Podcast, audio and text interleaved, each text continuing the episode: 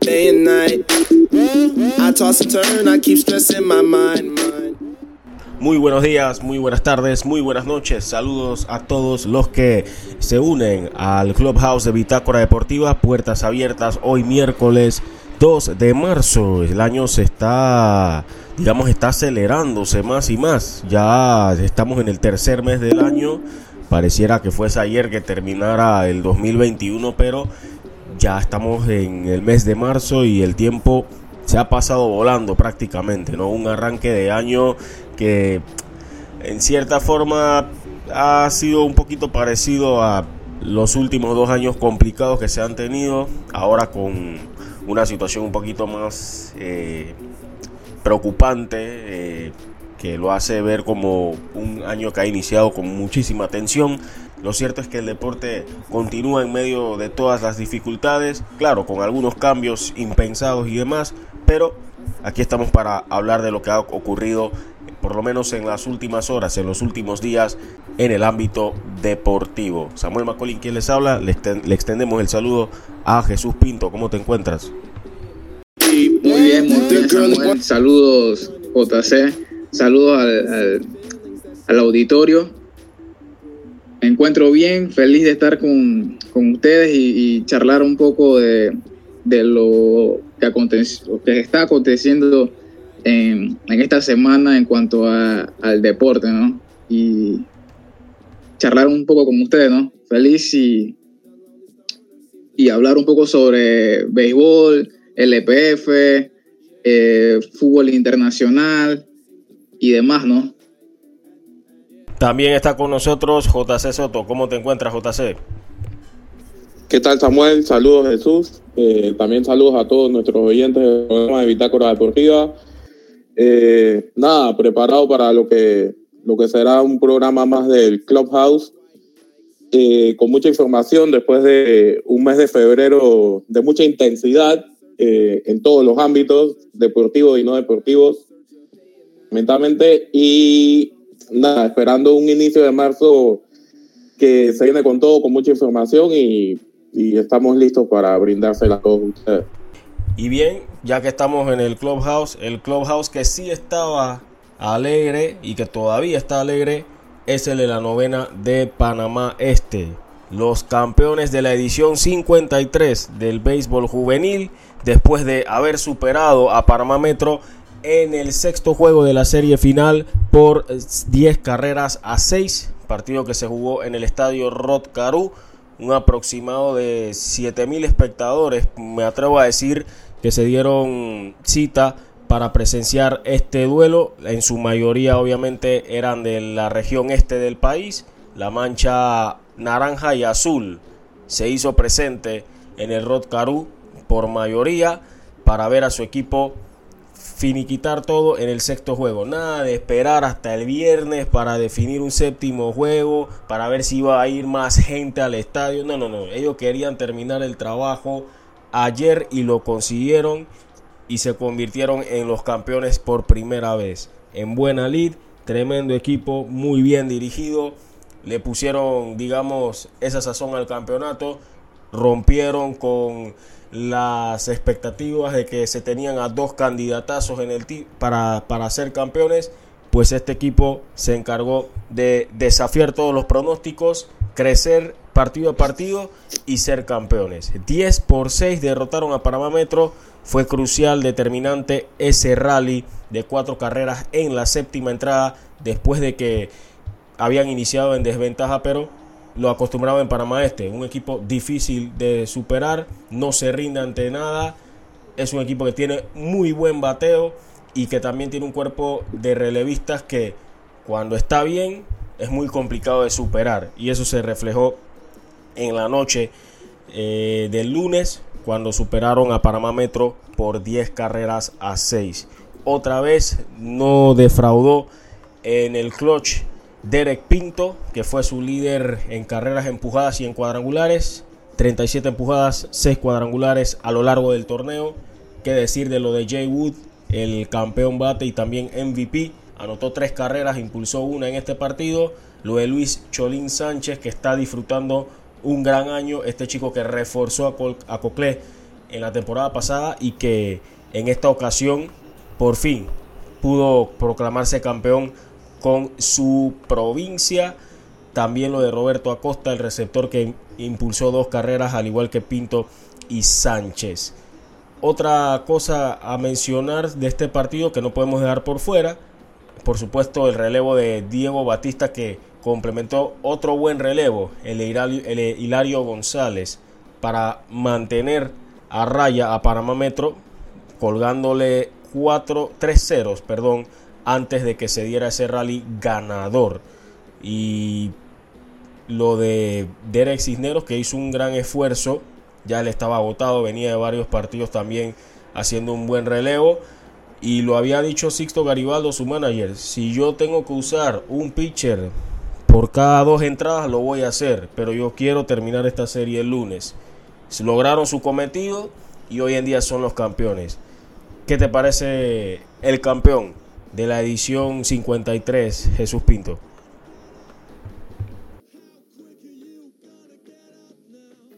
Sí, un equipo de, Panamá Este que en lo personal eh, es justo campeón. Eh, son dos equipos que en teoría son bastante parejos, pero yo creo que el equipo de Panamá Este sacó esa diferencia en el picheo eh, tú lo mencionaste un, con el relevo de, Diego Batista, que tuvo una muy buena serie como relevista. Eh, pero sí, yo creo que el factor eh, fue determinante en la serie, fue el picheo y también para el equipo de Panamá Este reducir esa cantidad de, errores por, por, partido, ¿no? que también fue un factor en cuanto a no dejar que, el equipo metropolitano se envasara.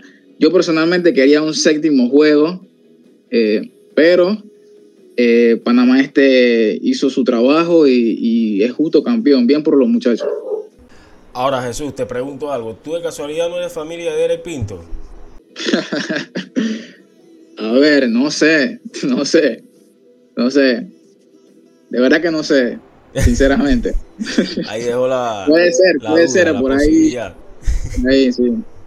JC, habíamos señalado mucho el nivel del campeonato que es preocupante. No es algo de ahora, sino desde antes de la pandemia que estábamos notando muchas cosas que nos estaba preocupando.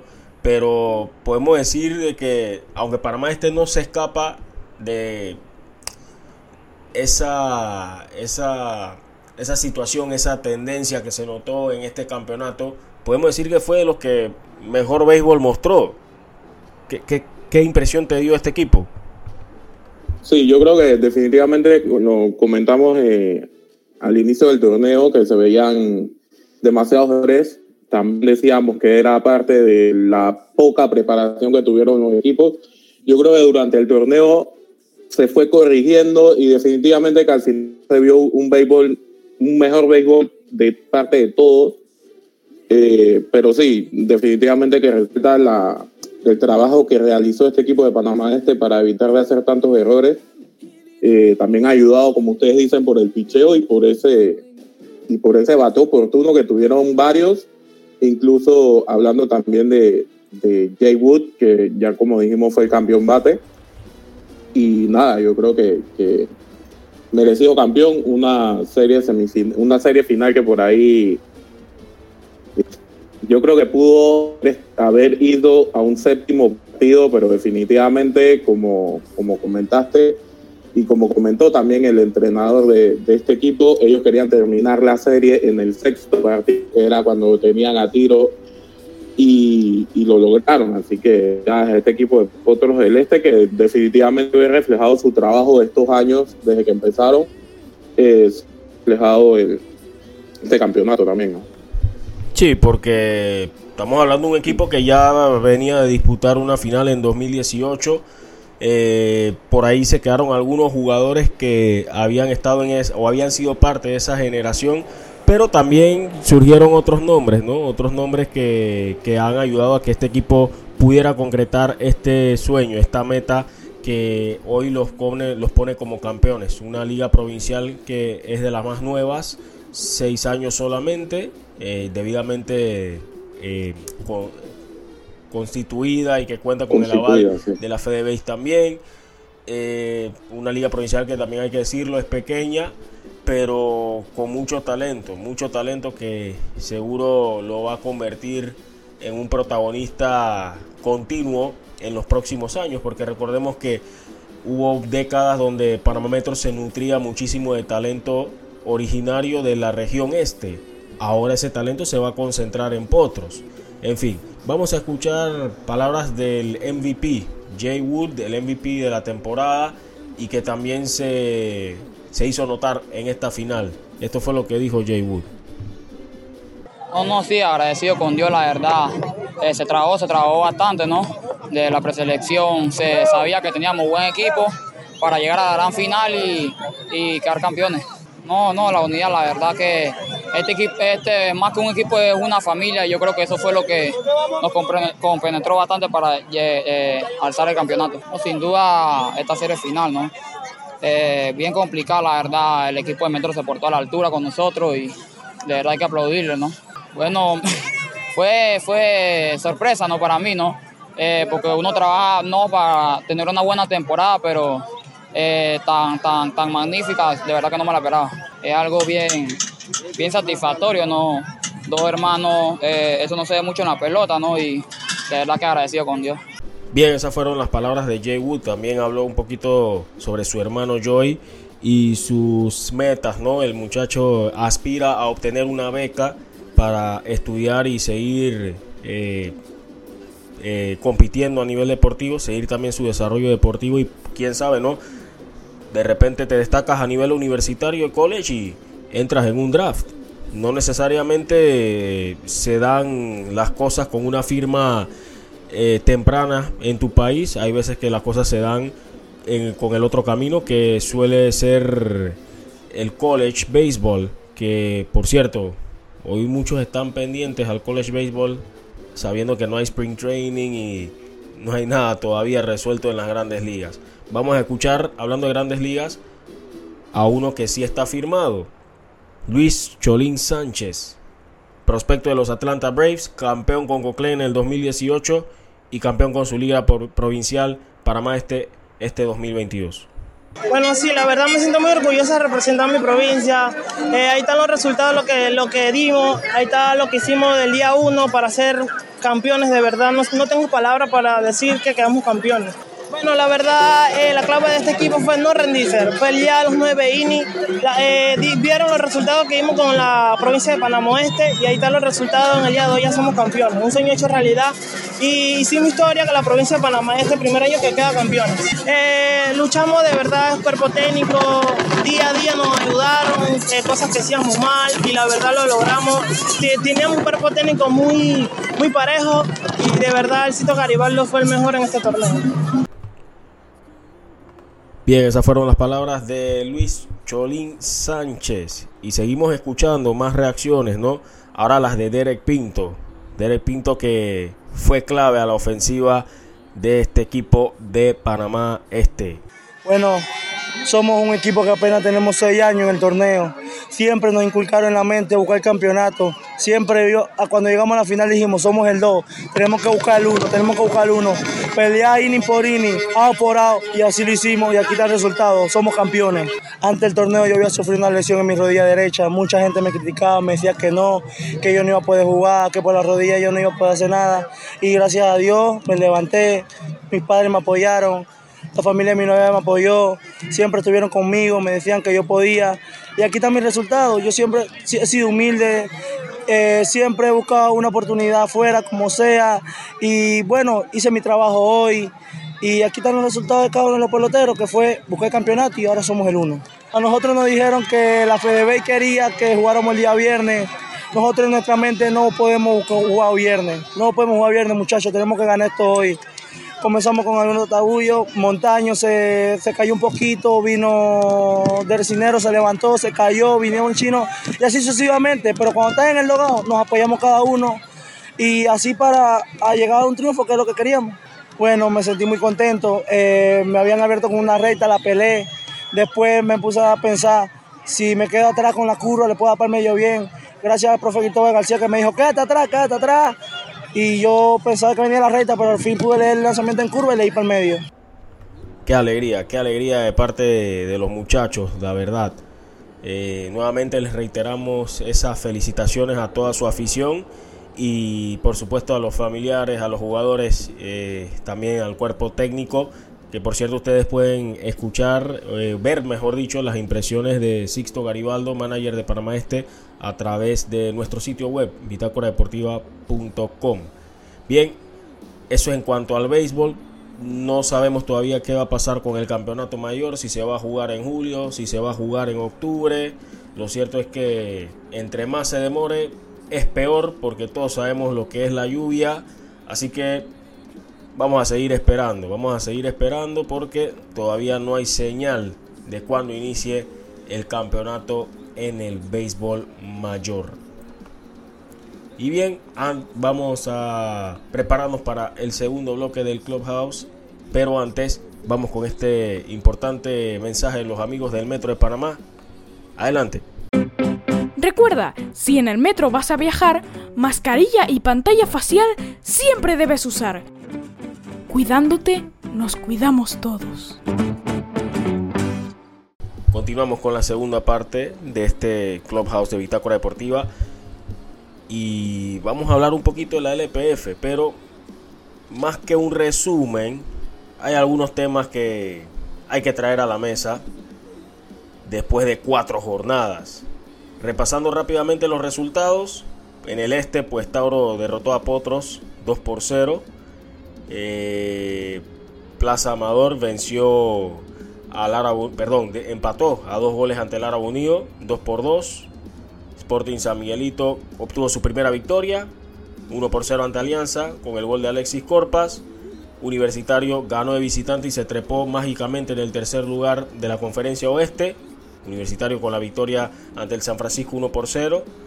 El empate a 1 entre Veraguas United y el CAI. Equipo complicado este Veraguas United de Chalate Torres. Y el Atlético Chiriquí, que wow, ahora es el líder de la conferencia del oeste, derrotando 2 por 1 al Herrera FC. Y vamos por parte, ¿no? Vamos a hablar sobre uno de los equipos. Hay unos puntos interesantes, pero vamos a empezar con lo del Ara Unido. Y le hago esta, te hago esta pregunta, JC. ¿La plantilla corta le está pasando factura a este Ara Unido que todavía no consigue la victoria? Bueno, yo creo que eh, definitivamente es un factor que le está afectando. Eh, lo comentó Julio César de Valdés pues, post partido que se habían ido una cantidad de jugadores y prácticamente solo habían llegado como dos o tres.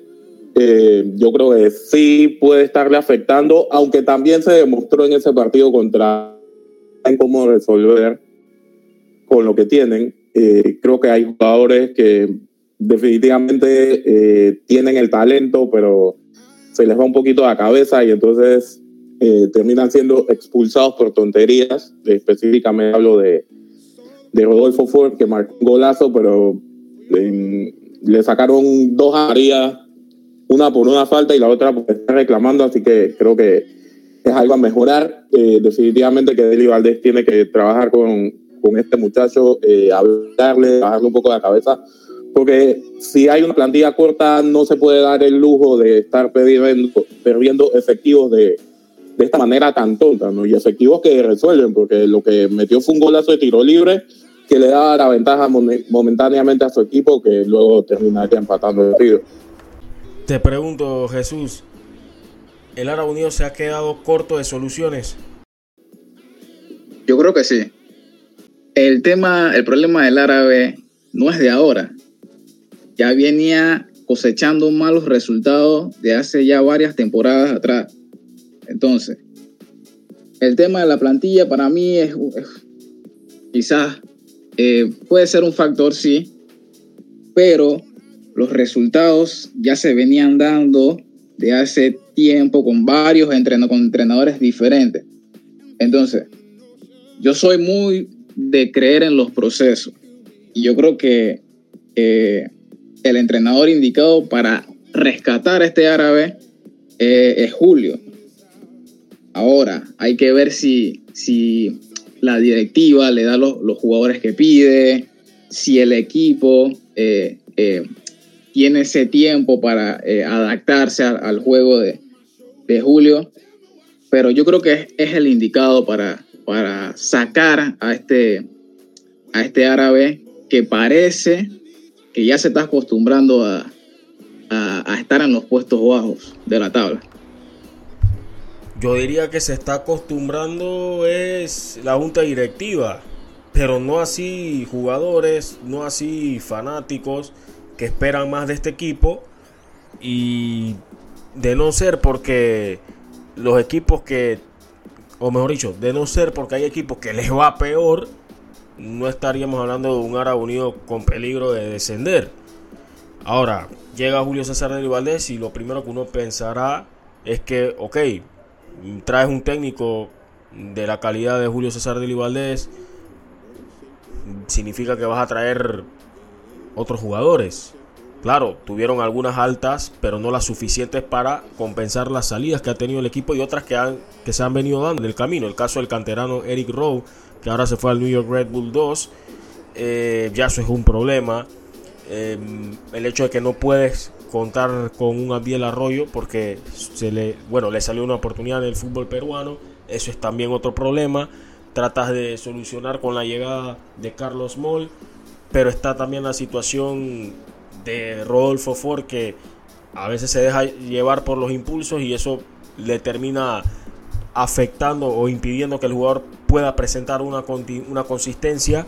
Entonces, ahora Unido se está quedando corto de soluciones. Tiene que buscar soluciones cuanto antes porque al ritmo que va, no creo que le alcance para llegar a los primeros tres lugares eh, de esta conferencia. Vamos a escuchar algunas cosas puntuales que dijera Julio César del Valdés tras el 2 a 2 ante Plaza Amador. ¿Qué cosas rescata el técnico de su equipo? Y bueno, ¿qué otras eh, deja por ahí picando para el futuro en este torneo? El futuro a corto plazo. Escuchemos. Sí, sí, una pena porque se hizo un esfuerzo enorme durante todo el partido. Eh, hoy ha sido el partido que menos hemos tenido la pelota, donde más hemos sufrido en ese aspecto, pero, pero hemos ido de menos tamaño el partido también. Eh, hemos empezado ganando, nos empataron, luego nos ponemos por arriba, pero ya sobre el final yo creo que hemos tenido que saber gestionar mejor eso en el campo, ¿no? de, llevar esa ventaja, tener tres partidos sin, sin haber ganado. Eh, y lo tenías en, en el bolsillo, te, lo, te, lo, te, la mano en el bolsillo y te, lo, te sacaron del partido. Entonces, yo creo que hemos, eh, no, no, hemos sabido, no hemos sabido eh, gestionar eso al final. No supimos gestionarlo, sí quisimos ganarlo, ¿no? Eh, que son dos cosas totalmente diferentes, eh, pero, pero yo creo que el hecho de, de, ver a los jugadores desde, desde la zona técnica eh, no dar ningún balón por perdido, luchar todos los balones. Eh, en la segunda parte me gustó mucho el equipo a nivel táctico y, y bueno, yo creo que el esfuerzo de todos los partidos, eh, incluyendo este, se ve que los jugadores quieren sacar esto adelante, que quieren ganar partidos y yo me quedo con eso. Sí, sin duda, desde la pretemporada, desde la pretemporada eh, lo hemos hablado, es que es sentido común, porque se han ido 10 jugadores, solamente se han incorporado dos. Entonces se ha debilitado en ese sentido la plantilla y lo más lógico es que por lo menos se incorporen algún jugador más y, vamos a ver, ahora tenemos ya para la quinta fecha es imposible, pero tenemos que ver para la novena fecha para ver si, si eso es posible. Bien, esas fueron las palabras de Julio César Deli Valdés, estratega del Árabe Unido. Y nos mantenemos en la conferencia del Este. Jesús, ¿despertó el campeón? ¿Estaba dormido el Tauro Fútbol Club? A ver, no sé si, si estaba dormido o no. Ok. Eh, solo lleva una derrota en, el torneo y un empate eh, que rescató ahí, quizás por desmérito de Sporting, pero me parece que, que Tauro va por buen camino.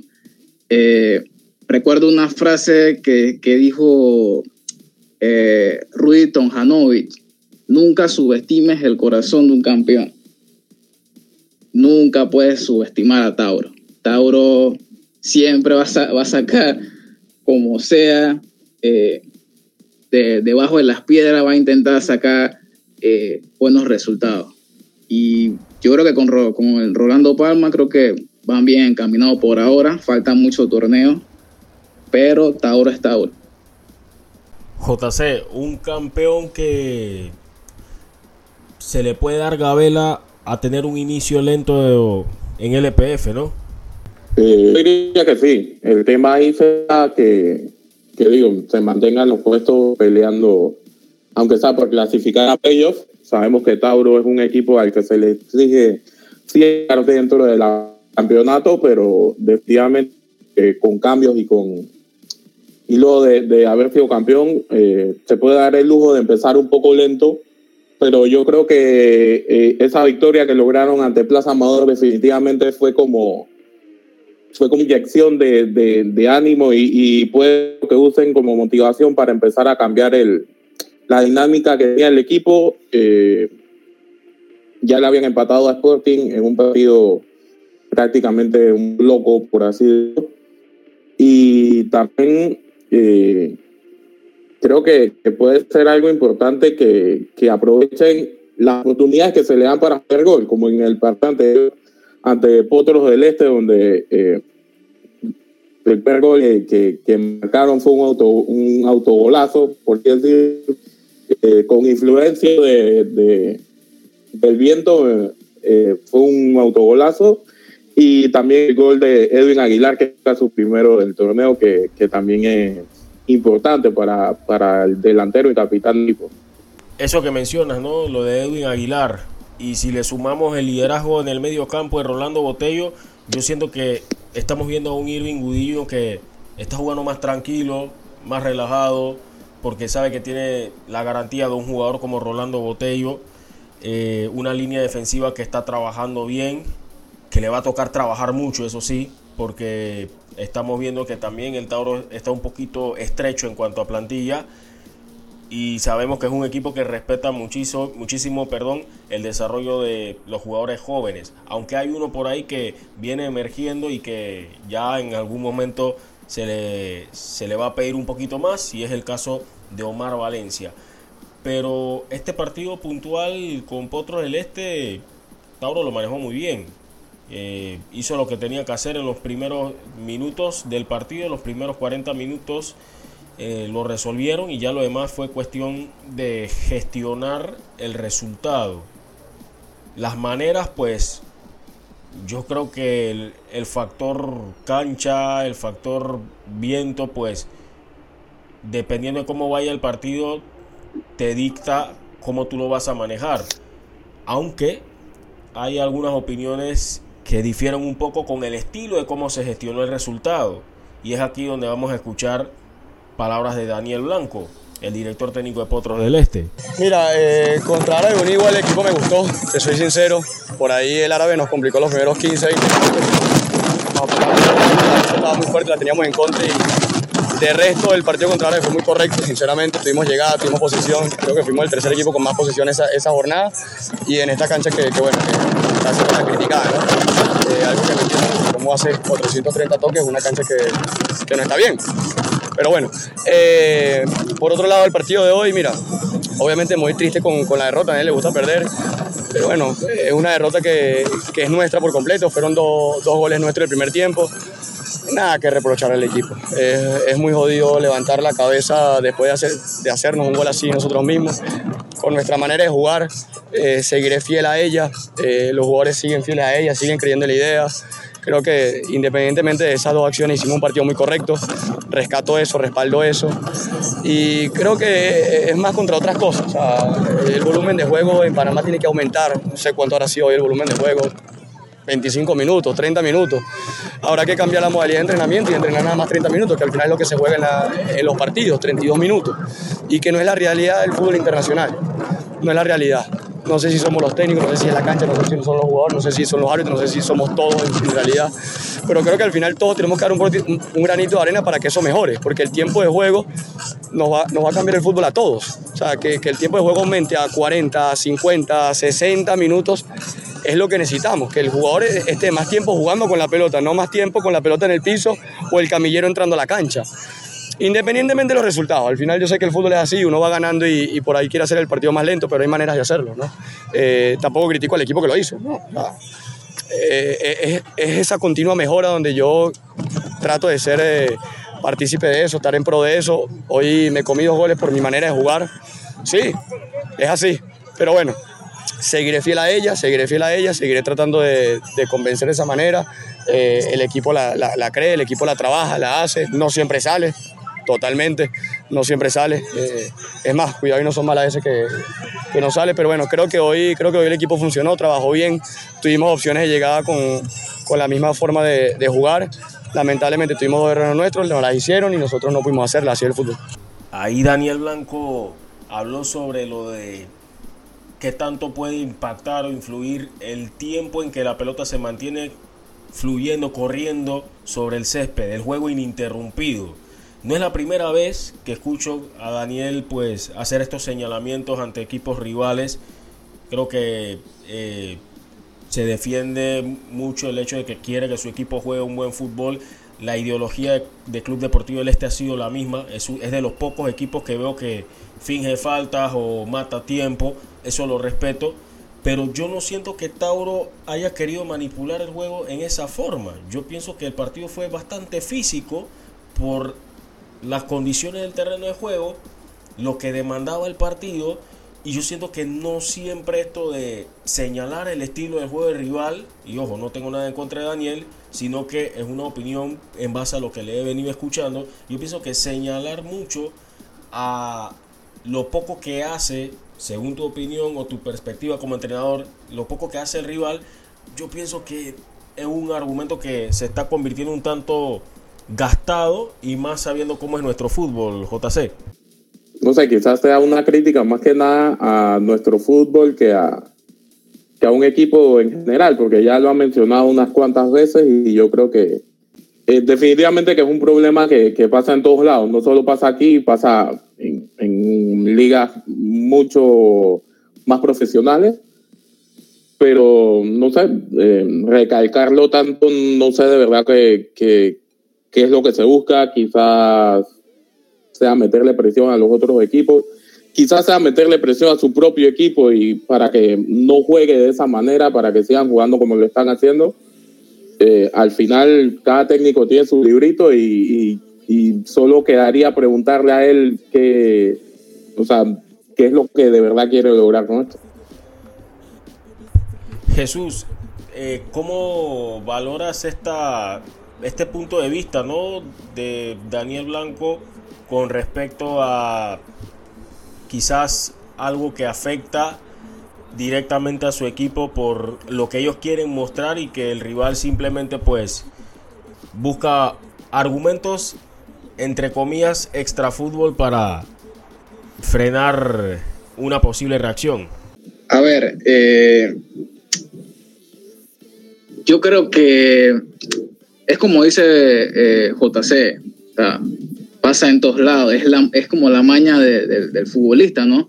Vas ganando, eh, pierdes tiempo, porque eso favorece a, tu equipo y obviamente el equipo que va perdiendo quiere jugar más rápido y quiere eh, buscar el resultado, ¿no? Y, tratar de, empatar o remontar, no sé.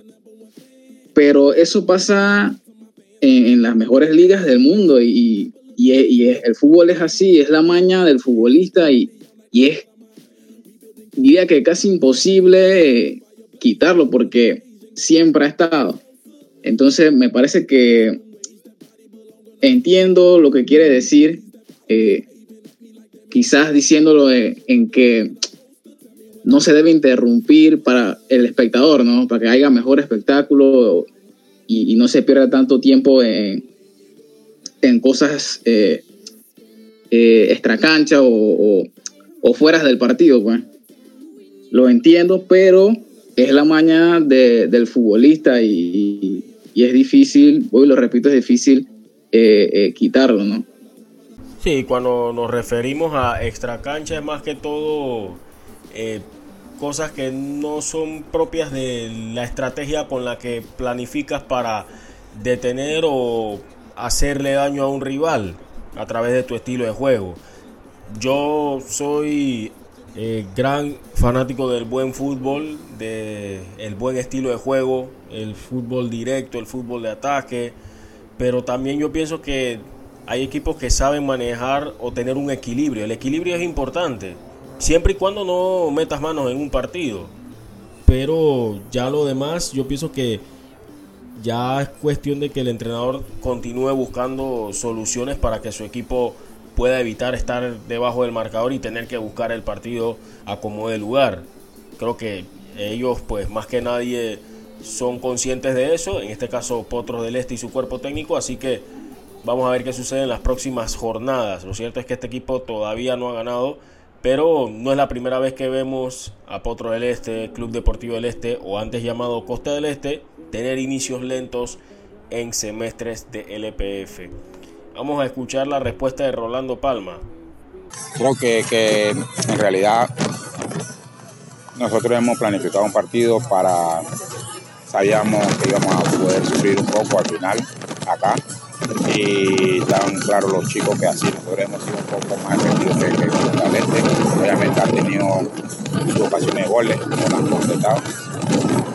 Sea que sea por Eri, por creo que todos los jugadores que están dentro del campo pueden hacer una labor impresionante, pero nosotros hemos tenido la nosotros hemos tenido tres, tres o cuatro de muchos goles.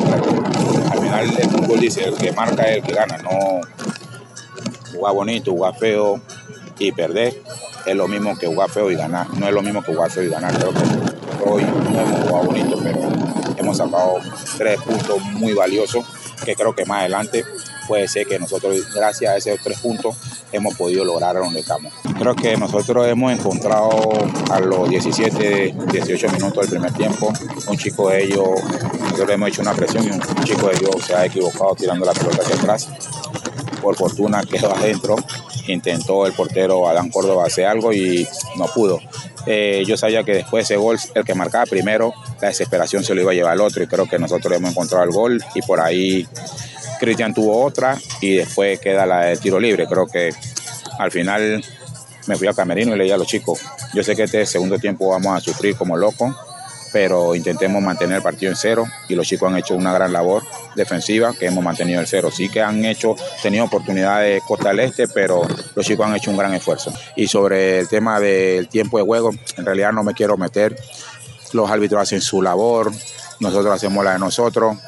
De verdad, si el chico se ha equivocado en algunas ocasiones, ha parado el encuentro mucho, sabrá el que lo ha a ellos de darle la valoración, sabrá qué es lo que están haciendo, qué, hicieron mal, qué hicieron bien y tendrán que mejorar. Pero por lo demás, al final, hay momentos que toca jugar con lo que te toque. No podemos quejarnos totalmente de las cosas por, porque si el árbitro es malo, que si el árbitro es bueno, que si la cancha, que eso son cosas aspectos afuera. Creo que dentro del terreno hay que jugar. Eso fue lo que dijo el multiganador con Tauro Fútbol Club, tanto como jugador como entrenador hay un equipo que está haciendo las cosas bien, pero no quiero pensar de que no, nos están engañando. Y digo esto porque no es la primera vez que vemos a este equipo estar en buen momento, estar en puestos de clasificación a la siguiente fase y que después se derrumba mágicamente. Me refiero a nada más y nada menos que el equipo que más viaja en la LPF, el Atlético Chiriquí, líder tres victorias consecutivas, lo están haciendo bien, algo bueno está pasando en Chiriquí, parece que Alberto Valencia ahora sí eh, ha encontrado la fórmula o parece que ha llegado la tranquilidad a la plantilla del Atlético Chiriquí. Yo sé que tú me, me entendiste esa, esa referencia, JC. Sí, definitivamente, un equipo que por ahí empezó como quien dice con turbulencias en pretemporada, se hablaba de que de que no habían llegado los inversionistas todavía, que llegaron a última hora, que no sé qué, pero al final en la cancha están demostrando todo lo contrario, están mostrando ganas, están demostrando que, que, este equipo puede darle batalla a los que están llamados a, estar arriba. Pararon en seco a, lo que era el, el San Francisco Fútbol Club, que por ahí venían, venían medio motivados, eh, yo creo que definitivamente eh, el, trabajo de Valencia y de este equipo de Atlético Chiriquí es para destacar. Mm, esa victoria ante, ante Red también súper importante en esta, en esta jornada 4, eh, demostrando también que, saben cómo ponerse de, inicios malos en los partidos. Reponerse, eso es clave. Eso es clave, sobre todo en la LPF, porque antes les criticábamos mucho al Atlético Chiriquí que no tenía capacidad de reacción, pero la tiene y es un equipo que también está practicando un buen fútbol colectivo, buenos goles, se está viendo más eh, lo que pueden hacer los volantes, como el caso de Isaías Soto, Edgar Aparicio, que para mí forman, son prácticamente el núcleo del engranaje del funcionamiento del Atlético Chiriquí por las características propias de estos jugadores. Te pregunto Jesús, ¿esto es una ilusión que, que está haciendo el Atlético Chiriquí? ¿Es creíble? ¿Es vendible? ¿Nos está vendiendo bien el Atlético Chiriquí su imagen actual? A ver, eh, es cierto que, que, empezaron un poco flojo la, la temporada pero en los últimos dos partidos eh, se ha visto un Chiriquí como si estuviera jugando eh, una semifinal, una final de, del, EPF e y me ha sorprendido su, su buen juego. Ahora, hay que ver si eso es sostenible, porque ya hemos visto, como ustedes lo mencionaron, en torneos anteriores se veía un Chiriquí que jugaba bien, pero se, se desinflaba. Entonces, yo creo que esa es la, incógnita si llega a, tener esa regularidad, regularidad, porque los torneos ligueros se basan en la regularidad. Si tienes regularidad, te va a ir bien. hay que ver si, si, si Chiriquí logra eh, eh, encontrar esa, esa, regularidad que se va encaminando, pero vamos a ver si, si lo logra. Por ahora, la tabla de posiciones nos dice que Chiriquí va a dormir esta semana en tierras altas. Así es, en tierras altas de donde proviene el Atlético Chiriquí y donde estuvo mucha gente en estos días libres, este fin de semana largo, que espero que todos los que nos escuchan lo hayan pasado bien, lo hayan pasado bien yo más que nada pienso que si los jugadores están bien, si el entrenador está bien, está bien, el trabajo se va a reflejar en la cancha. Y eso no era lo que estaba pasando en semestres anteriores, cuando los jugadores estaban mal. ¿Por qué? Le pagaban tarde, les, les debían. Claro que eso va a preocupar y va a cambiar muchísimo el enfoque que tiene el jugador con respecto a su día a día. Pero ahora quiero pensar que es distinto y es lo que tiene más animado, más comprometido a este Atlético Chiriquí, porque está tranquilo, los jugadores están tranquilos y mientras los jugadores estén tranquilos, todo lo demás es cuestión de lo que suceda en la cancha y que hasta el momento son buenas cosas lo que están sucediendo en el Atlético Chiriquí. Bien, otro equipo del cual vamos a tocar un punto interesante es el Sporting San Miguelito. Ya consiguió su victoria, es el único equipo que está invicto en lo que va de este semestre, pero tiene lo suficiente como para avanzar de ronda, JC. Bueno, eh, definitivamente que el Sporting es uno de los equipos que siempre dicen que está para meterse dentro de la pelea por el título, por ahí ya hemos visto varias veces que eso ha terminado muy mal, eh, pero yo creo que este equipo, eh, me parece que Borowski ha, logrado hacer un grupo bastante, bastante compacto y resolutivo, por así decirlo, lastimosamente no han sabido eh, mantener ventajas. Le pasó ante Tauro, le pasó ante Plaza Amador.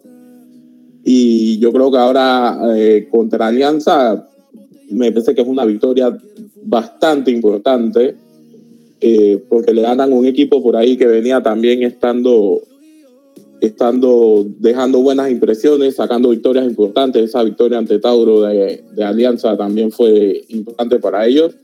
Pero ahora Sporting le saca la victoria a Alianza eh, y yo creo que sí, que puede ser bastante importante para el equipo y para lograr el, objetivo que se le pide a este equipo de Sporting que en los últimos años ha llamado a estar peleando campeonato. Un equipo en el que se ha hecho una o varias inversiones y que ahora está tratando de, de meterse, ser protagonista, pero que en cierta forma ya hemos visto a un equipo como Sporting que ha iniciado bien y que a la larga se ha quedado sin gasolina, se ha quedado sin aire, se ha quedado a mitad de camino.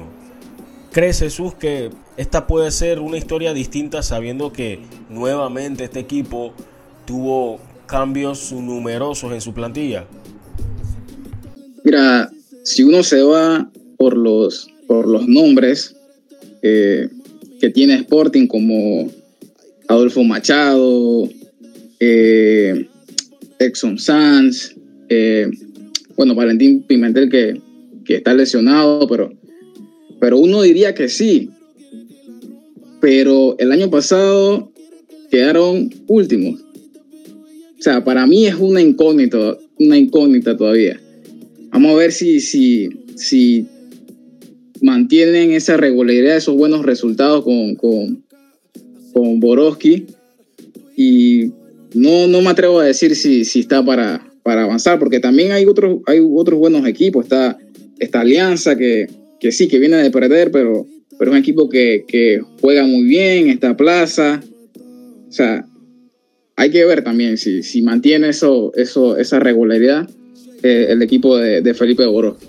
Yo siento que tiene un punto negativo y es el hecho de que le falta delanteros, le faltan nueve jugadores eh, centrodelanteros que en los cuales tu zona creativa, tu zona de volantes puede trabajar con más comodidad, trabajar para generar, no tanto trabajar para convertirte en una opción o en, una, o en la opción principal para definir la jugada, que eso es lo que está haciendo Sporting, está jugando con falso 9 prácticamente, pero le alcanza para avanzar dada la conferencia en la que se encuentra, porque también hay equipos que están en una situación parecida, Ara Unido que ya lo mencionaba, plantilla corta, eh, Plaza Amador que también está perdiendo referencia en el ataque, aunque tiene, tiene más delanteros que Sporting, pero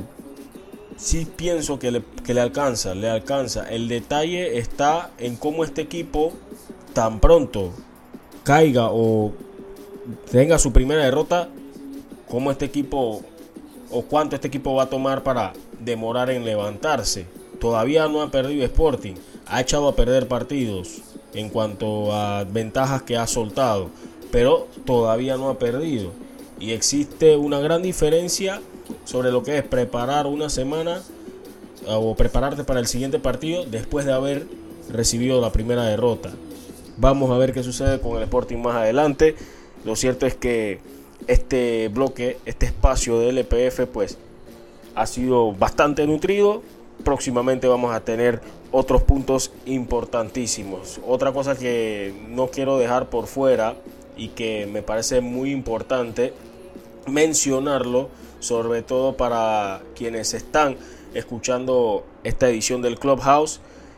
Hay que apoyar al señor José Ducasa, que lastimosamente pues volvió a ser eh, ingresado al hospital después de que le habían dado de alta. Lastimosamente pues ha sido ha, tenido una recaída el señor Ducasa que fue golpeado salvajemente después del clásico nacional y la familia, también la barra del Tauro Fútbol Club y, el, y parte del club han compartido esta información para los que puedan ayudar al señor José con los gastos médicos y demás. Pueden hacer sus depósitos o sus transferencias a la cuenta de Banco General Joana Ducasa, J-O-A-N-A, Ducasa, con S.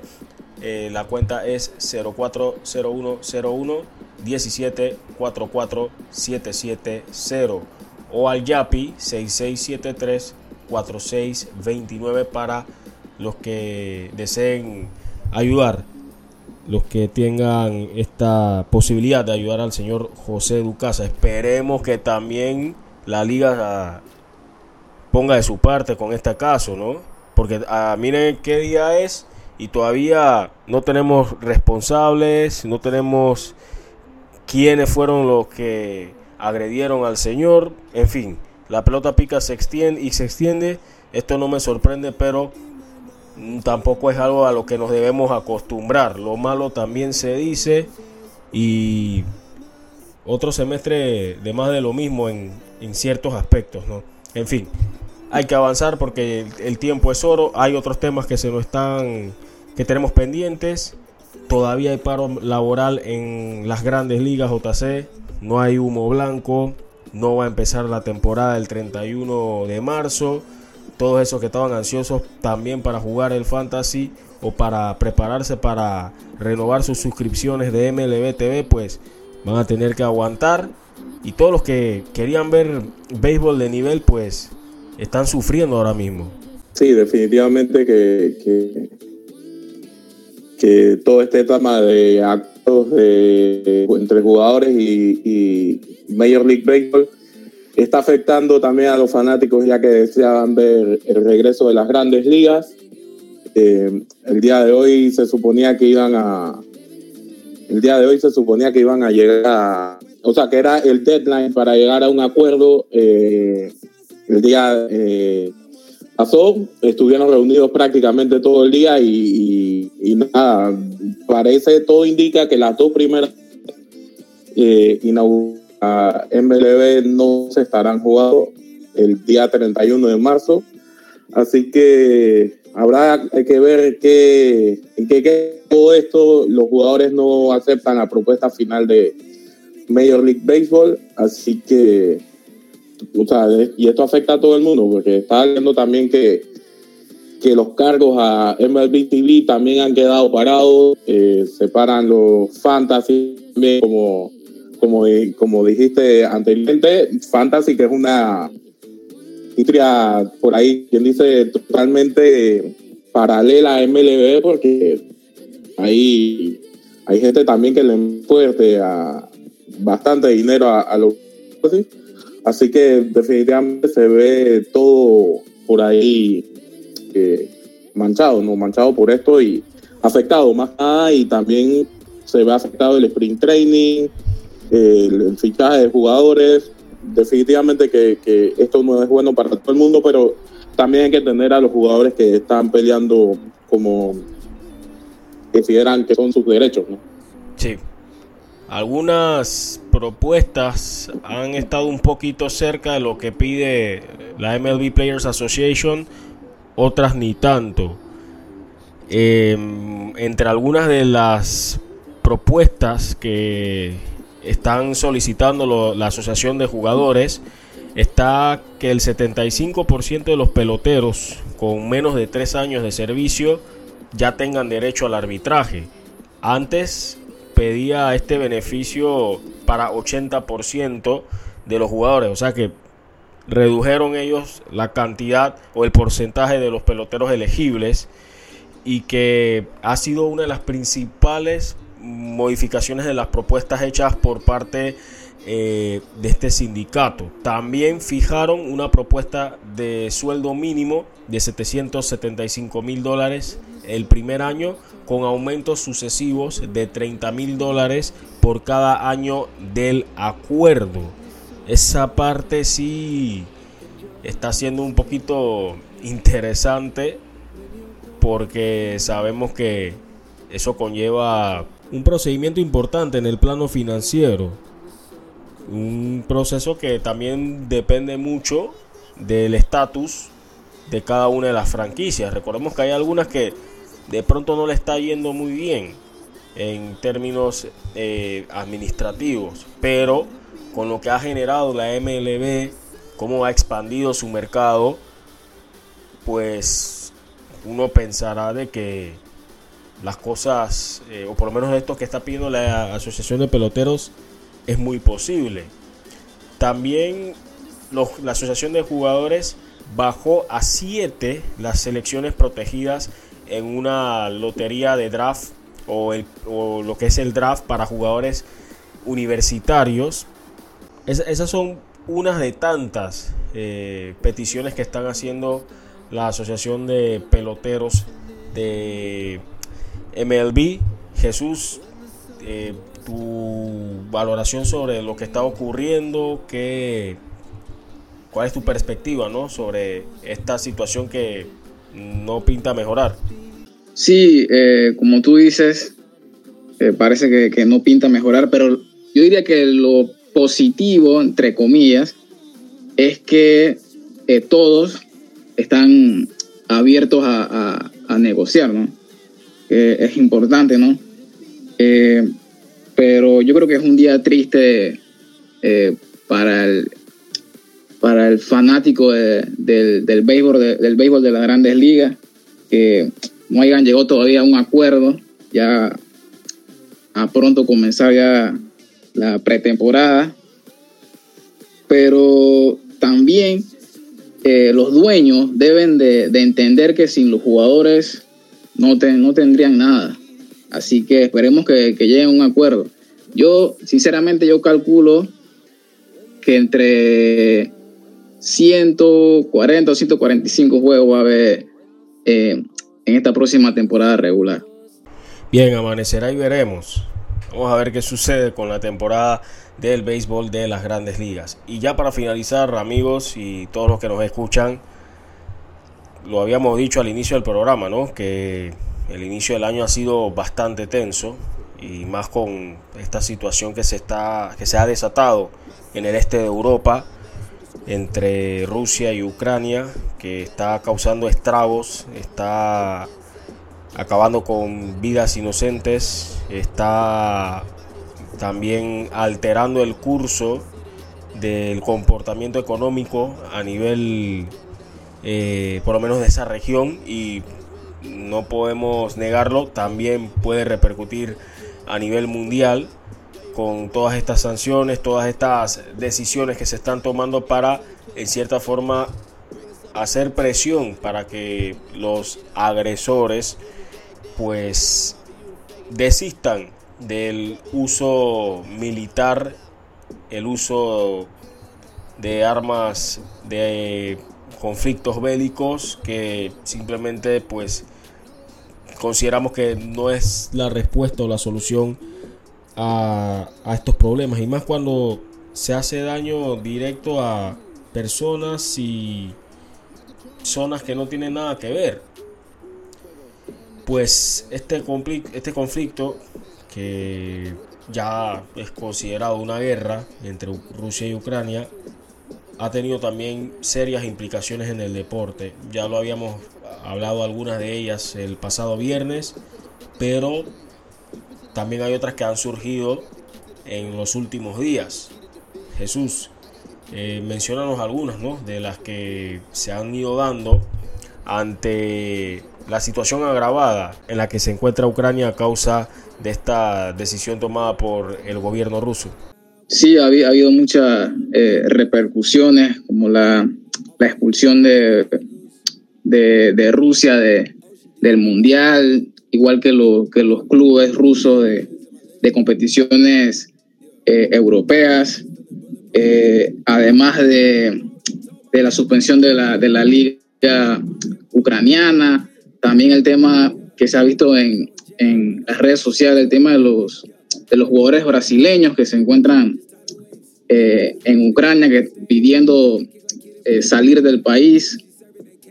Y sí, es lamentable que esto suceda, pero bueno, eh, prácticamente eh, una decisión de esas poco importa, por decirlo así, de, de los gobernantes. Pero bueno, lamentable porque pagan justo por pecadores. Y es triste eso. JC, también esto pues ha escalado en otras disciplinas, también hay algunos pronunciamientos que no están de acuerdo con ciertas decisiones que se han tomado.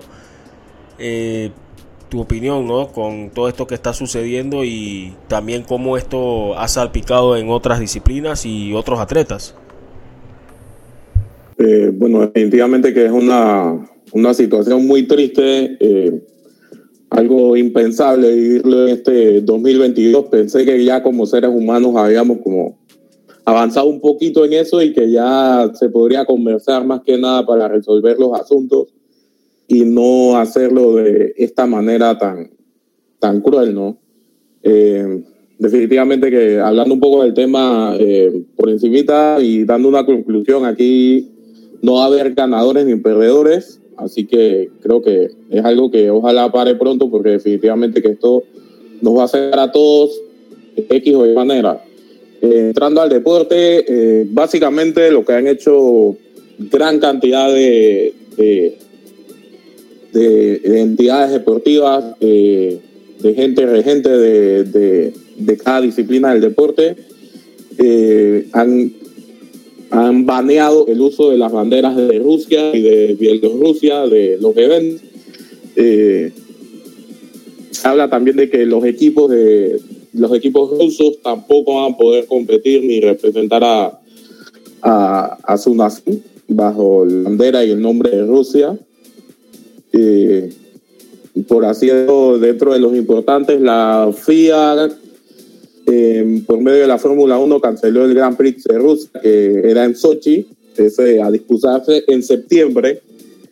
Y también eh, sobre el tema de los pilotos rusos, eh, dice que pueden seguir participando en las carreras, pero con una bandera neutral, más o menos lo que el Comité Olímpico Internacional ha, hecho con, con los competidores rusos eh, que se han visto salpicados por todo este caso de, por todo este caso de, de uso de sustancias ilícitas y, y de dopaje, ¿no?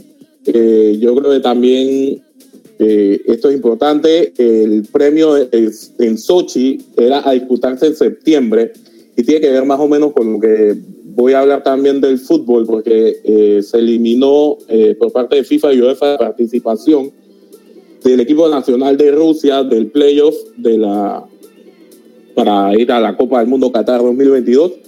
es algo que habían pedido los equipos de esa llave de playoffs, que son Suecia, eh, Polonia y, República Checa. Eh, al final se elimina el equipo de poder competir en esto. Eh, el Spartak de Moscú también fue eliminado de la Europa League. La final de la Champions se iba a disputar en San Petersburgo, eh, fue relocalizada ahora a París. Eh, UEFA canceló el, patrocinio que tenía con la compañía gas, eh, que la compañía de gas en Rusia, Gazprom, es el accionista mayoritario es el Estado de Rusia, así que canceló el, patrocinio que tenía con ellos. Eh, esto implica Champions League, UEFA y Euro también del 2024. Y nada, básicamente eh, es lo que ha ido tomando posesión durante todo este eh, referente al mundo del deporte. indiqué lo de Sochi, que es en septiembre, y lo de la Copa del Mundo, que es en noviembre, porque por ahí se estaba diciendo y comentando como que, ¿qué pasa si si mañana termina la guerra, entonces es injusto con los equipos que no van a poder competir y tal. Yo definitivamente yo creo que hay que llevar la medida lo, más extremo posible eh, para lo que representa a un conjunto en total.